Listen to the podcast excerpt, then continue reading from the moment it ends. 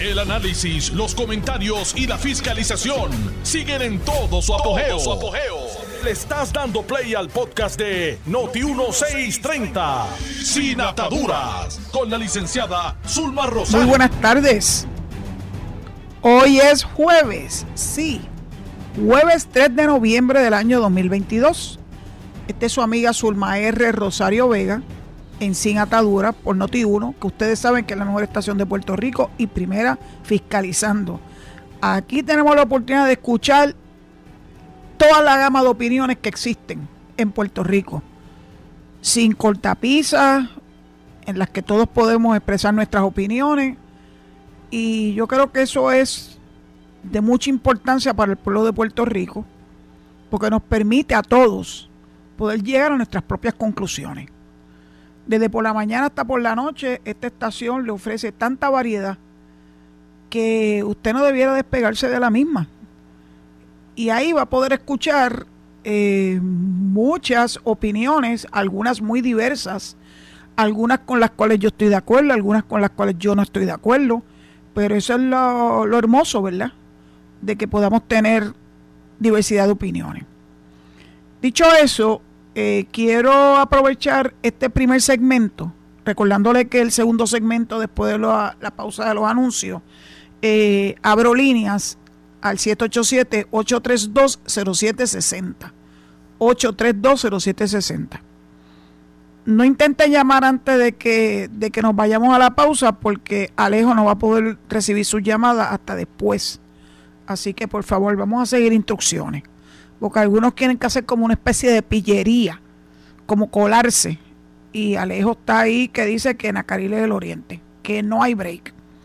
Así que sigan instrucciones y tendrán más éxito en poderse comunicar con, con esta servidora a través de las líneas telefónicas. Antes de que vayamos a las noticias, que tengo tantas y tantas que yo sé que no me va a dar el tiempo. Esto es un mensaje de servicio público eh, de la Comisión Estatal de Elecciones, yo sé que estuvo en el programa de Carmen Jovet la vicepresidenta de la comisión, la juez Jessica Padilla. No pude escuchar, ¿verdad?, todo lo que ella compartió con ustedes, pero por si acaso, si es esto mismo, no es malo ser reiterativo. El registro electoral es algo que siempre se tiene que mantener al día, eh, y preferiblemente antes de que llegue el rush de las elecciones o las primarias. Primarias antes que elecciones. Dicho eso, mañana hay unas juntas de inscripción permanentes regionales que van a estar eh, educando, concienciando a los electores de Puerto Rico activos o no, o nuevos, para que hagan sus inscripciones, actualizaciones y activaciones de su récord, de su récord electoral con tiempo suficiente al cierre del registro electoral que cierra eh, antes de las elecciones del 5 de noviembre del 2024. Estamos a dos años plazo de esas elecciones. El tiempo pasa tan y tan y tan rápido que cuando despertemos, la vamos a tener encima de nosotros. Así que lo que hagamos con tiempo nos va a librar de mucho estrés. Eh, así que los que no están inscritos procedan a su junta de inscripción permanente. Sé que algunas han cerrado, estas en particular van a estar disponibles. Aguadilla, Aybonito, Arecibo, Bayamón, Caguas, Fajardo, Guayama, Humacao, Mayagüez, que es la que le corresponde, ¿verdad? Esto, esta comarca en la que yo me siento tan feliz de vivir. Ponce, San Juan, Isla, no sé lo que es San Juan Isla, y Utuado. Así que es importante que esas juntas estén listas para recibirlos ustedes en los diferentes ¿verdad? Eh, pueblos donde van a estar particularmente trabajando en la actualización o la activación del registro electoral. Como dice el parte de prensa, esto contribuirá a minimizar la cantidad de peticionarios y electores que acudan a nuestras oficinas en último momento. no acudan en el último momento, eso le causa a uno mucho estrés. Yo he visto histeria formarse en la Junta de Inscripción Permanente eh, días antes de que haya un importante evento electoral. Hagan las cosas con tiempo y ya verá como el día de las elecciones o el día de las primarias se van a poder echar fresco. Y si usted cualifica para los votos adelantados, que hay una categoría completa de ellos, pues mejor todavía. Pero si usted no está actualizado en el registro electoral, olvídese del voto adelantado. Tiene que estar activo en el registro electoral. Así que haga lo que le corresponde hacer. No pierda el tiempo. Dos años pasan rápido. Y bueno, esto es un servicio público de esta su servidora, Zulmaire Rosario Vega, que ustedes muy bien saben, porque me llevan escuchando casi dos años sobre la importancia del derecho al voto y que el derecho al voto es algo que tenemos que atesorar porque fue el producto de muchas luchas, hasta de sangre y hasta de muerte.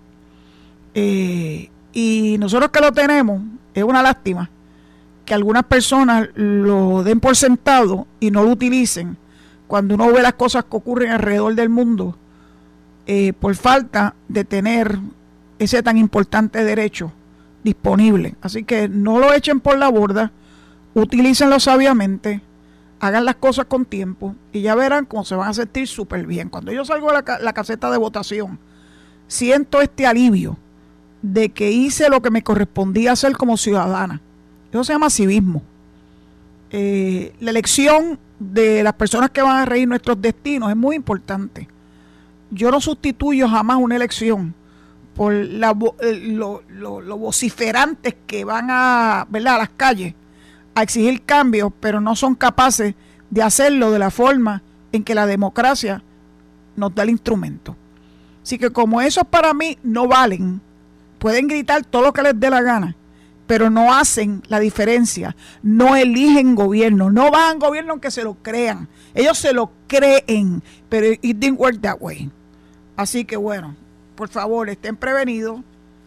Y además, lo mismo opera en estas elecciones de medio término a las que nosotros no podemos votar por no ser Estado, desgraciadamente, pero teniendo esa posibilidad de mover a los que están corriendo, a los que están participando en todos los 50 estados, eh, para acceder a un escaño en el Congreso o en el Senado Federal, usted no puede perder la oportunidad de hacerle la exigencia de rigor, pregúntenle preferiblemente por escrito, porque las palabras se las lleva el viento.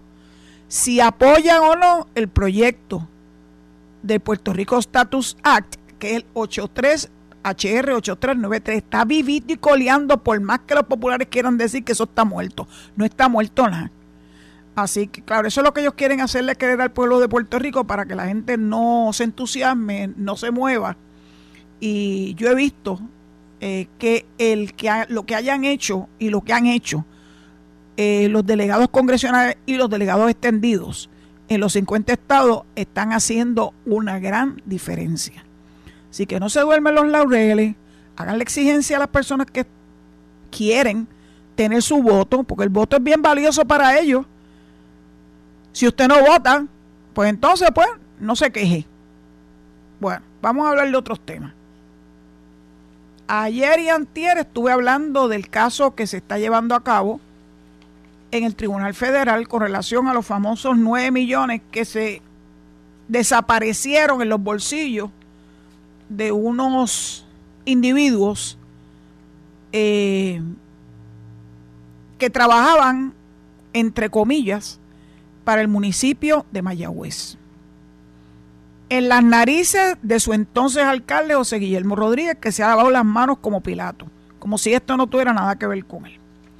Pues la historia de hoy, que recoge la página 12 del Nuevo Día, Laura Quintero dice, el exdirector de la Corporación Municipal MEDI, Alejandro Riera, oíganse esto, es, es que esto se pone mejor que una novela turca.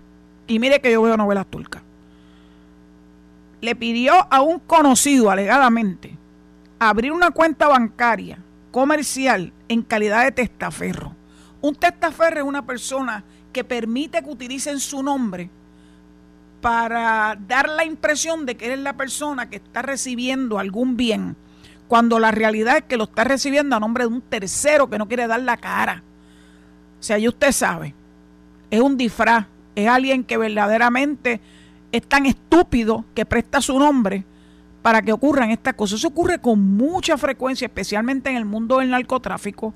Personas que saben, o en el lavado de dinero, que saben que no pueden dar su cara, porque eso tiene unas consecuencias en el Departamento de Hacienda y en otras instituciones, ¿verdad? Entidades este, gubernamentales, y para evadirlas eh, crean cuentas fantasmas, cuentas no reales, no legales, a nombre de terceros. Claro, me imagino que el quid pro quo es abre a tu nombre y cuando llegue el momento de la verdad yo te voy a tocar el pito y tú entonces de alguna forma me los haces, me los devuelves.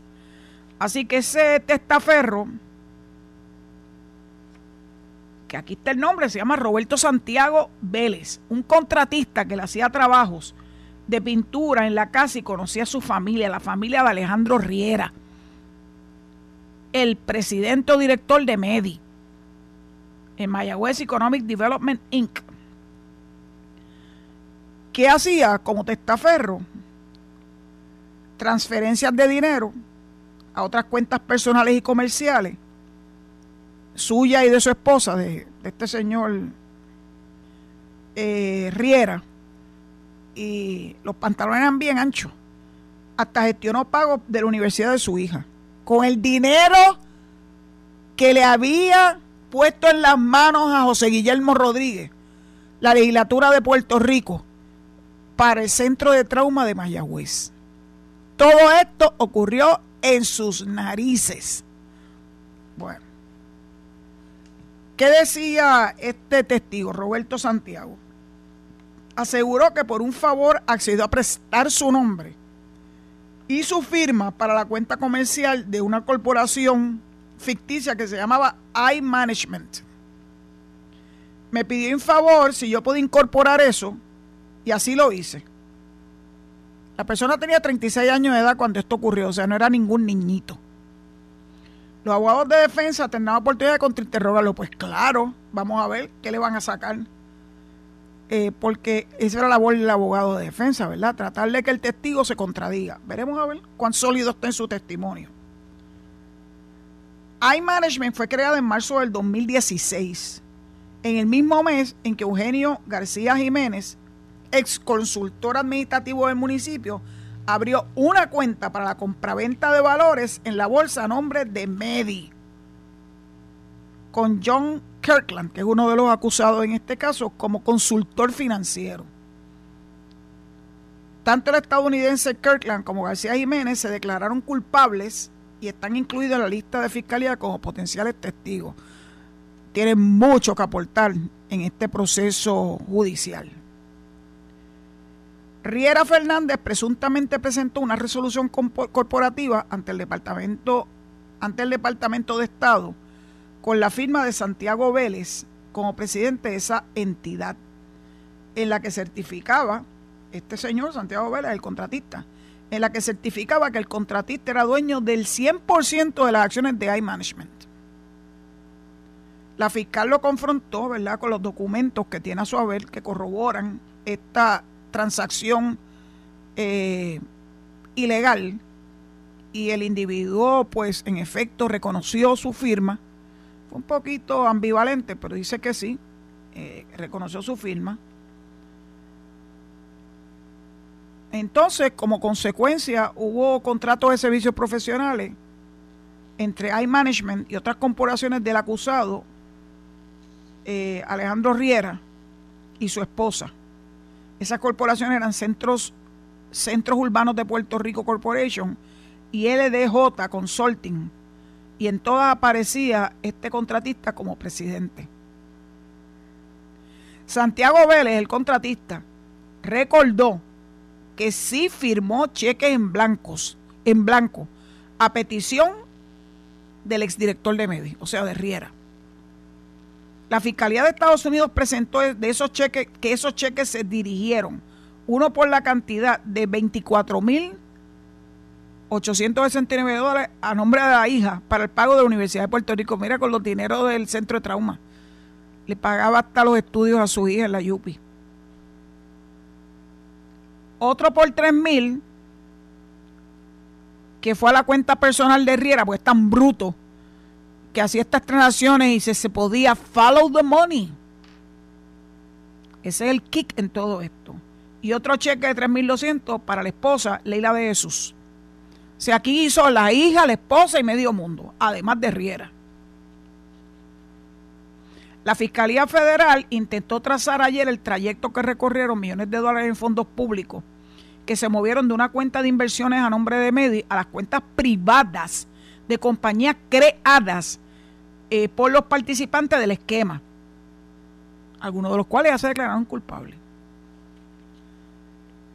Ese uso de personas, ¿verdad? Este, corporaciones ficticias a nombre de terceras personas que no eran los que genuinamente estaban autorizado para recibir este dinero. De hecho, ninguno de ellos está autorizado para recibir este dinero en su carácter personal, sino el municipio.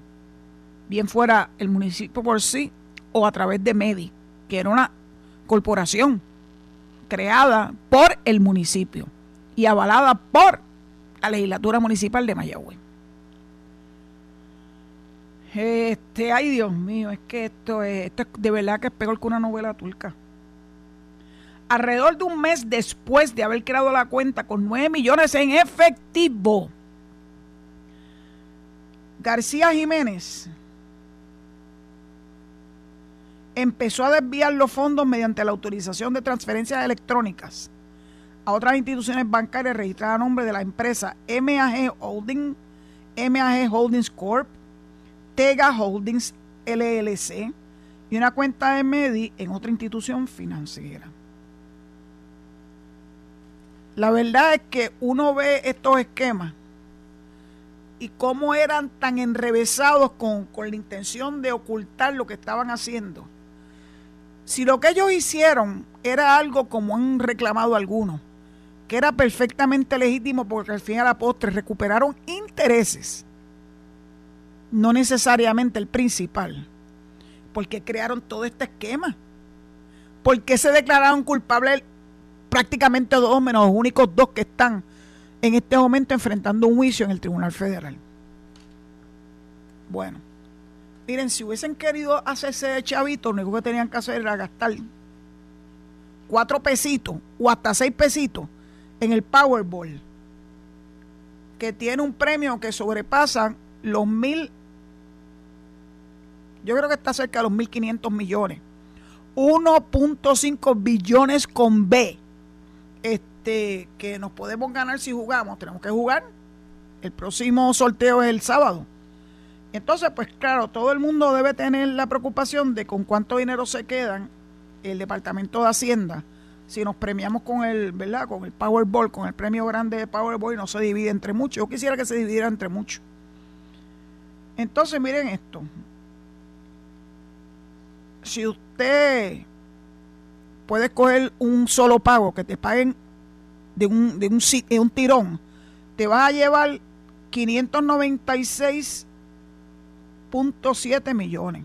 No, vas a recibir 477.36 mil, 400 millones, Dios mío. Cuando se ganan premios de 10 mil o menos en Powerball, en otras loterías, Hacienda no retiene 10 mil o menos, bendito. Aquí estamos hablando de millones y millones. Si el premio es entre 10 mil y 25, se paga el 5% del exceso de 10 mil. Y esta retención sube a 10% para los premios de 25 mil a 75 mil. De ahí en adelante, los premios entre 100 y 500 mil se les retiene 9.500 más el 20%. O sea, te vas a quedar mucho con muchos millones. Como mínimo, lo puedes recibir anualmente y si lo recibes anualmente va a recibir 41.38 millones por 29 años. Yo no haría eso. A mí que me lo den todo en un lump sum y yo decido cómo distribuirlo. Y claro que Hacienda se va a quedar con su buena tajada. Así que esto es un servicio público también para aquellos que están pensando en invertir unos chavitos para fines de crear riqueza y no tener que hacer esquemas como los que hicieron en el municipio de Mayagüez. Bueno, hoy también eh, para mi sorpresa, hay una columna que está firmada tanto por Victoria Muñoz, la hija del prócer Luis Muñoz Marín, y Pablo José Hernández, el nieto de Hernández Colón.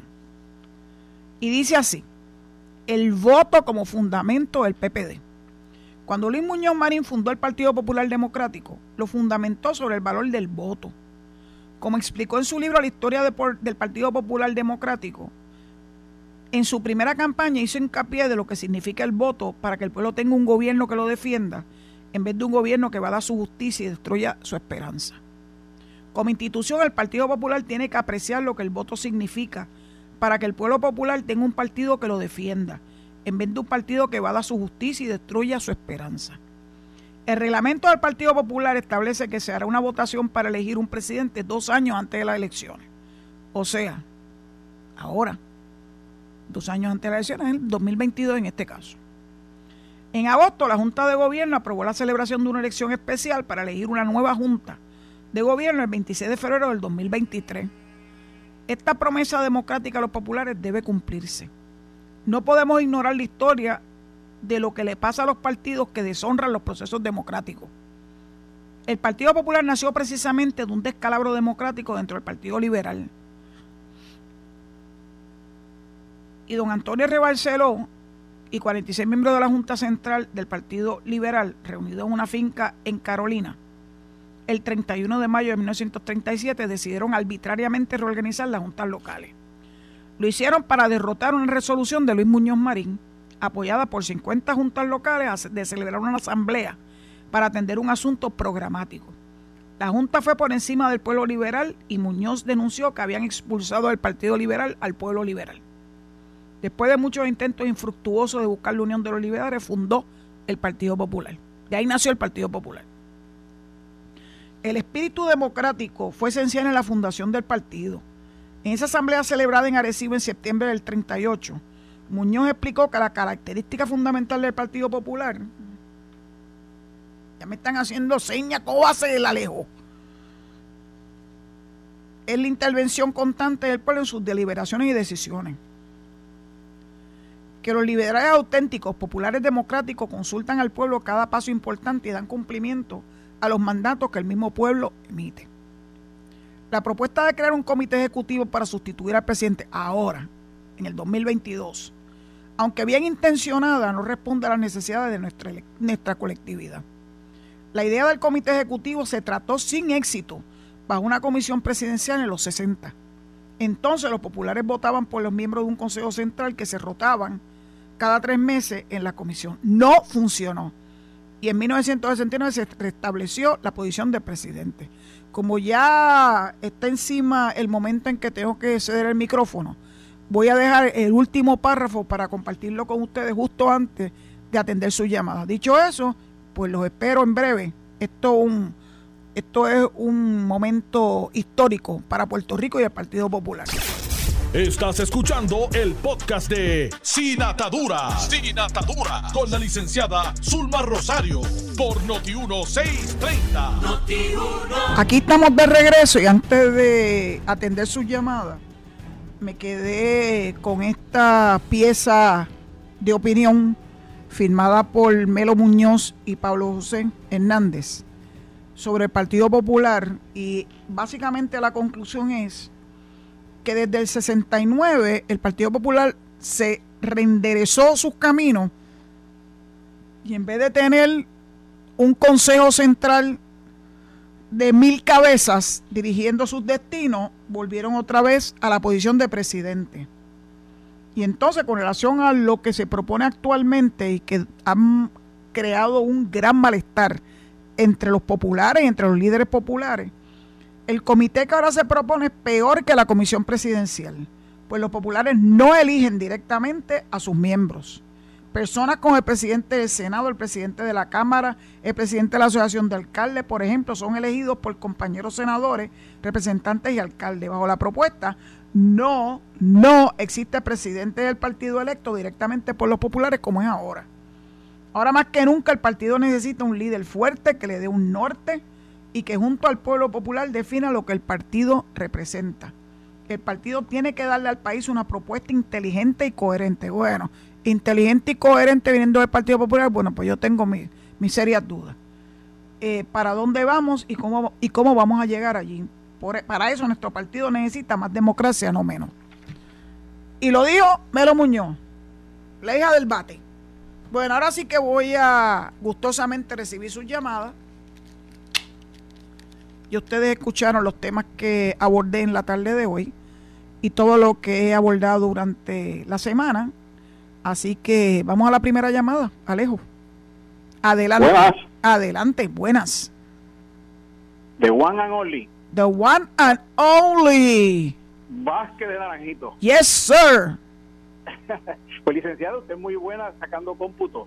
Yo le quiero este requerir que a ver si usted puede, porque ya ya que nosotros pues todos lo queremos como que arreglar las cosas en el PNP, la queremos eh, en el estado con la estabilidad. Este que le saque cuenta bien, usted sacó bien cuenta de la de la de lo del Powerball, de los de diferentes cosas, dio servicio público.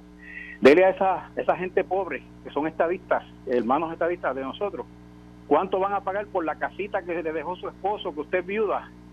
Si viene la estadidad cuando el gobierno federal se la pase, a ver cuánto usted va a pagar, que ahora mismo no paga nada, porque usted es sonerada del CRIM, o usted pobre que me escucha, ¿cuánto usted va a pagar de eso? Va a ser como una gente. Te voy a contestar al aire, muchas gracias por tu participación, te voy a contestar al aire porque tienes un enredo de espíritu.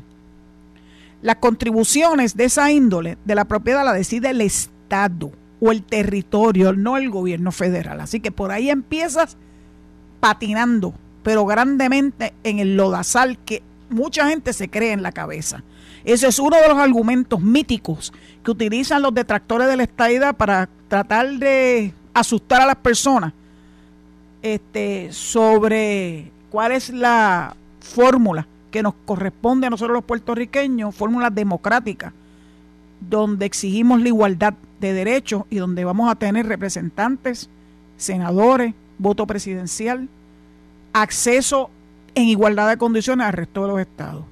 En Florida, por ejemplo, que es un estado que aquí tengo, ¿verdad?, muchos oyentes, no se pagan contribuciones este sobre, sobre ingresos, se paga contribuciones sobre la propiedad, es el equivalente al crimen. Yo me acuerdo cuando hace tal vez dos décadas el Partido Popular decía que las contribuciones sobre la propiedad que Puerto Rico no conocía, tal vez un poco más de dos décadas, este, era parte de, lo que nos iba a representar la estadía. Pues saben una cosa, y se estableció el crimen y tenemos y tenemos que pagar contribuciones sobre la propiedad.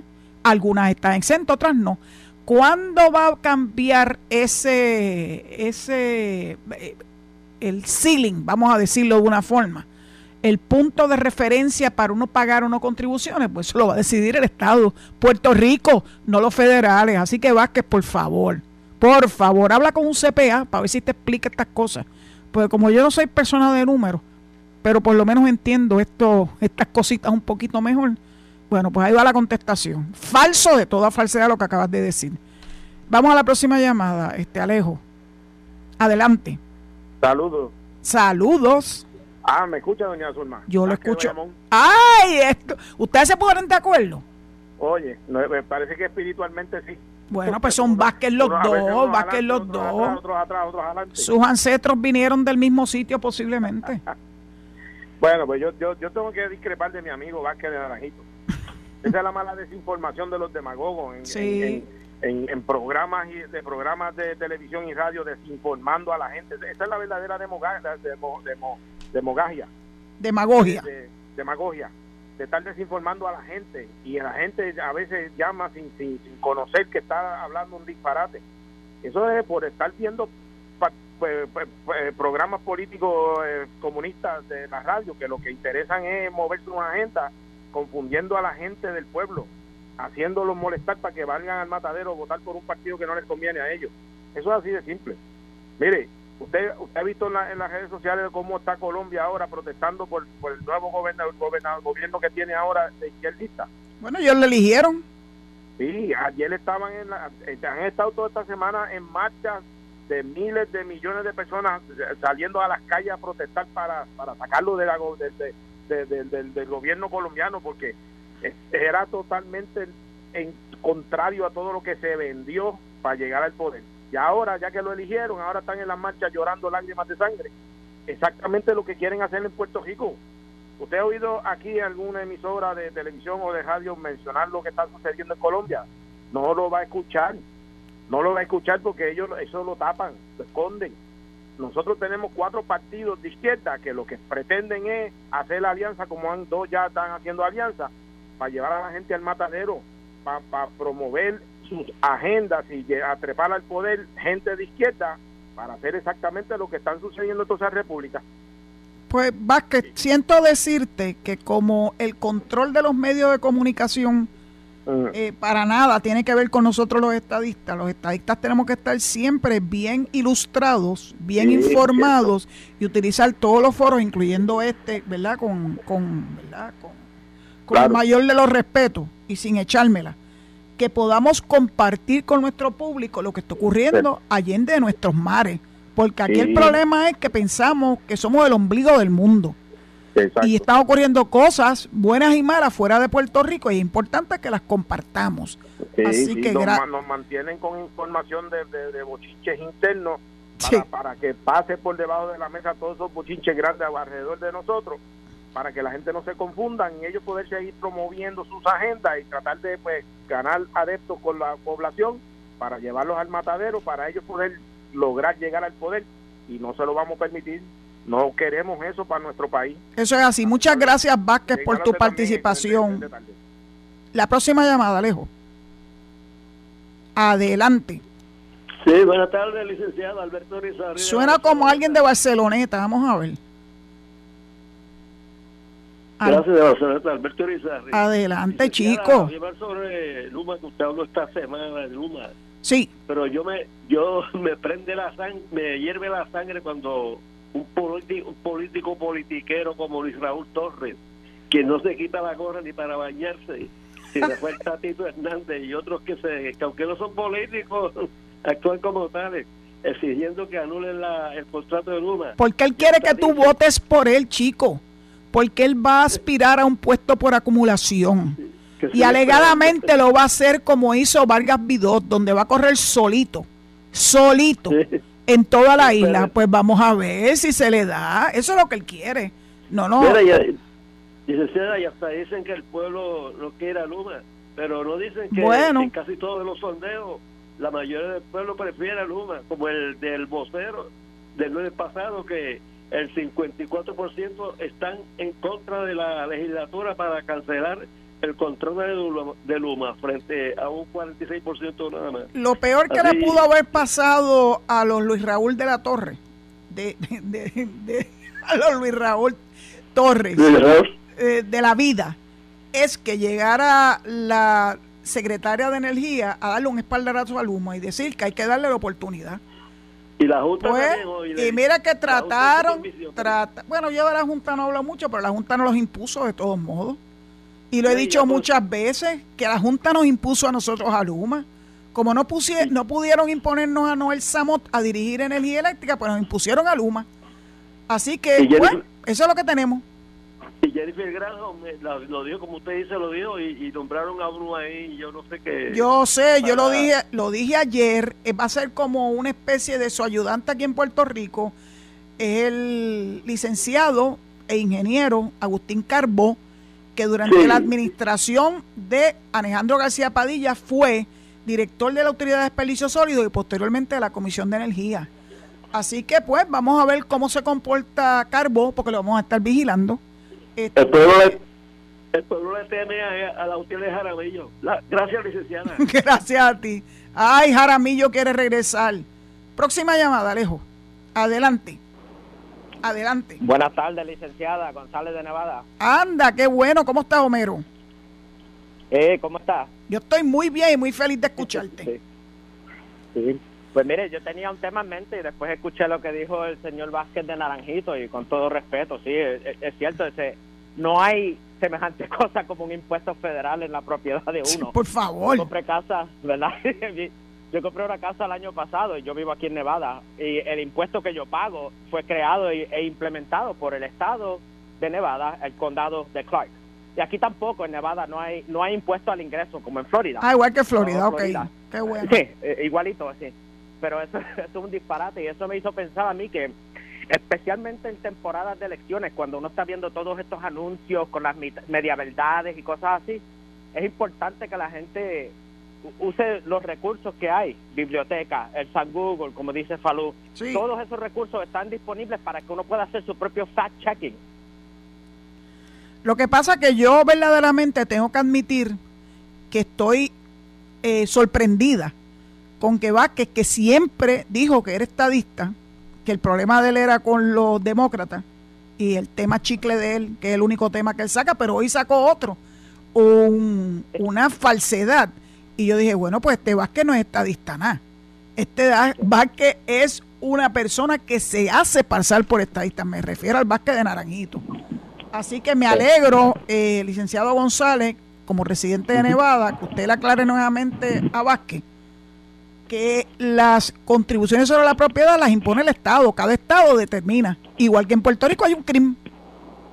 Exacto. Y yo tengo que pagar contribuciones sobre mi propiedad. Sí, yo las pago gustosamente. ¿Saben por qué? Porque esas contribuciones van a parar a cada uno de los municipios para que nos den servicios. Así que yo no me quejo, porque de algo, de algún sitio tiene que salir el dinero para poder llevar a cabo los servicios que el pueblo necesita. Gracias por tu participación, Homero, a menos que tengas algo más que compartirnos. Aclarando este punto y esa falsedad, pues adelante, adelante. Una cosita más. Eh, usted tiene total razón, pues yo he estado escuchando siempre todos los días, pero Marco Rubio es un traidor. y él habló, y él habló que de que él estaba a, favor de la estadidad. Sí. Y después dio la vuelta. Eso se llama traición. Y la gente que se cree que solamente porque su apellido es rubio, que él todavía favorece la estadidad, él no la favorece. La gente tiene que votar por Val. Yo estoy de acuerdo, lo he dicho muchas veces. Mi, mi decepción es con algunos estadistas, que tengo que poner la palabra estadistas entre comillas, que se han volcado haciendo expresiones a favor de él. Y la de ayer que votó la bola fue Karen Riquelme, Karen Riquelme, la senadora, la que ocupa el puesto que dejó Larry Seilhammer en una elección especial, que se atrevió a ir en contra de Darren Soto, of all people, Darren Soto. My God. No, pues, aunque tú no lo creas. También. Sí, alta traición. Bueno, pues nos veremos en las primarias. Eh, se, chao. Conmigo, yo se lo voy a recordar al pueblo. Cinco. Ajá. Cinco días. Sí. Mira, pues gracias por tu llamada, corazón. Será hasta la próxima. Adelante. Vamos a ver quién está en línea. Saludos, mi querida licenciada. Saludos. ¿Quién me habla? Este, me voy a quedar anónimo porque quiero decir una cosita, si usted me lo permite. Bueno, dependiendo, ¿verdad?, de que el anonimato te permita hablar. Es, una duda, es una duda que yo tengo, que quiero que usted me la aclare, por Vamos a ver. Es referente a la siguiente la izquierda aquí en Puerto Rico, la izquierda en general, están siempre criticando la corrupción, que si esto, que si aquí, que para allá, hay que condenando la corrupción. Como una izquierda que con una izquierda bonita que condena la corrupción celebra que haya un presidente corrupto en Brasil ahora mismo. Por ejemplo, este Pedro Julio Serrano estaba celebrando que era porque Lula salió diferente, este presidente en en Brasil. Ahora esta otra, este Johanna Rosalí, que es izquierdista también, estaba celebrando porque Lula salió presidente en Brasil. Y yo quisiera saber cómo es que la izquierda boricua critica la corrupción en Puerto Rico cuando apoyan, a la misma vez celebran un presidente corrupto que salió en Brasil. Buenas tardes. Te contesto, ese, ese es un bombito al pitcher. Tiene un enredo mental tan y tan grande que ni ellos mismos se dan cuenta cuando cometen esas fechorías de por un lado decir una cosa y por otro lado decir otra. No hay quien los entienda. Es un enredo mental grande, grande, grande. Vamos a la próxima llamada. Adelante. Adelante. Estaba Carlos de aquí de Florida, de Orlando. Adelante, adelante. 200 mil votos por debajo han votado los demócratas que los republicanos en el voto adelantado, cuando en el 2020 habían votado 100 mil más demócratas que los republicanos. Y uno se. Yo digo, ¿qué pasa con los puertorriqueños que hacían fila de horas en un salón de clase? Y aquí yo voté en cinco minutos, sin exagerar, el early voting. Y el boricua no va a votar. Y entonces, cuando vengan los republicanos a cuando empiecen a hacer presión que no le aprueben el presupuesto a Biden si no toca el seguro social y empiecen a jugar con el seguro social de ellos y de sus viejitos, se van a arrepentir de no haber ido a votar en las elecciones, que es muy fácil, son cinco minutos. El boricua que está aquí en Florida, lo voy a decir, y esta es mi opinión, no es la suya, son vagos. Gracias por su tiempo. Gracias por tu participación. Están a tiempo, porque todavía pueden ir al colegio electoral, pueden ir el mismo día de las elecciones, el día 8 de noviembre, así que están a tiempo. A lo mejor fueron vagos para el voto adelantado, pero se van a animar eh, cuando llegue el martes de la semana que viene. Gracias por tu participación, Carlos. Adelante. Próxima llamada. Buenas tardes. Buenas tardes. Adelante. Es, es el señor Vélez, desde Vega Baja. Cuéntanos. Sí, bueno, pues este, hablando respecto a lo de una persona que sinceramente cuando habló, yo hasta sentí un temblor de tierra aquí, quizás es que tembló la tierra y, y no te has dado cuenta, pero de verdad lo sentí. Este, cuando él dijo este que, que por la, y él dice que es estadista y bueno, hasta el hasta el este día de hoy este Vélez hasta el día de hoy le creía el cuento que era estadista sí, sí, sí pero le voy a decir una cosa Zulma hay, hay, hay PNP que tiene un geo de espíritu ¿sabe? es triste decirlo es triste pero lo que le quiero decir es lo siguiente, ese es el problema que tenemos, Zulma, los puertorriqueños tenemos ese problema. vivimos dormidos en un sueño de, este, eh, de que la luna es de queso se come con melaza. Entonces, nos olvidamos, no, y yo le quiero recordar a esas personas, ¿verdad? Si me están escuchando, sí que son estadistas todavía, pero le quiero recordar a esos populares que están a punto de dar el brinco a la estadidad, o aquellos estados libristas que, que están a punto de dar el brinco hacia la estadidad. Le recuerdo una cosa, los que tanto hablan de que la estadidad vamos a pagar impuestos, de que si vamos a pagar impuestos hasta por respirar, o lo que sea, el, el liderato popular Ah, son los primeros que cuando llegan al poder ponen impuestos. Me explico y les voy a dar un ejemplo. Uno, porque sé que el tiempo me va a dar. Cuando Aníbal Acevedo Vila se postuló para gobernador en 2004, que él decía, llorando decía él, porque se le aguachaba los ojos cuando decía, porque en Chicago hay que pagar un IVU. En Nueva York hay que pagar un IVU hasta por la comida y todo. Yo no voy a permitir que eso venga a Puerto Rico. Ay, Dios mío, ese hombre se ponía casi a llorar. Yo no sé, yo no sé, yo, yo, yo, no, yo no sé qué fue lo que comió aquella noche, no quiero insinuar nada. Pero, ay, Dios mío, ese hombre casi lloraba y que defendió a los pobres. Ay, que siento que si lo otro. Este, y sabes qué, que sabe una cosa, que cuando llegó al poder fue el primero que, que, que, nos, que, nos picó como el alacrán con contribuciones. Y esa es la mala costumbre que tiene el liderato popular, que después que se van pagando parte de la estabilidad de que va a pagar contribuciones, son los primeros que ponen las contribuciones más odiosas en Puerto Rico. Por eso es que yo, cada vez que yo cada vez que escucho una persona a mí, yo me estremezco de, del coraje y, y el 2024, si el Señor lo permite, y Dios me da vida, yo voy a seguir votando bajo la palma en las tres papeletas porque es el único partido que aboga por la estabilidad. A pesar de que hay dos o tres busconcitos por ahí, porque esa es la verdad, pero, pero, pero de las primarias, a pesar de las primarias. Pues, Muy bien, esos dos o tres busconcitos en las primarias nos encargamos. Nos encargamos en las primarias de ellos, Vélez. Hay que limpiar, hay que limpiar el partido. Ya tengo una primera candidata que era Enrique Elme. Para afuera es que va. Vamos a la próxima llamada. Alejo, adelante. Adelante. buenas tardes. Buenas tardes. Hola, doña Zulma. ¿Quién me habla? Habla el señor Rodríguez. Adelante. Y quedado y, y, y, el PNP cuatro años más. Eso que eso no lo necesita nadie. Sea el candidato que sea.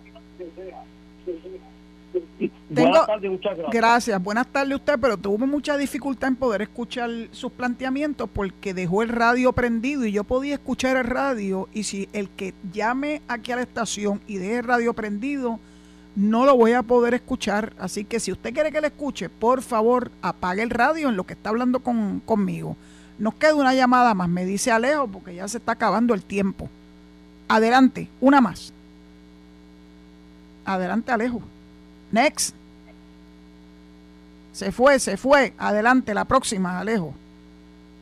Pues se fue. Pues adiós. Adiós y que te vaya bien. ¿Hay una más o no la hay?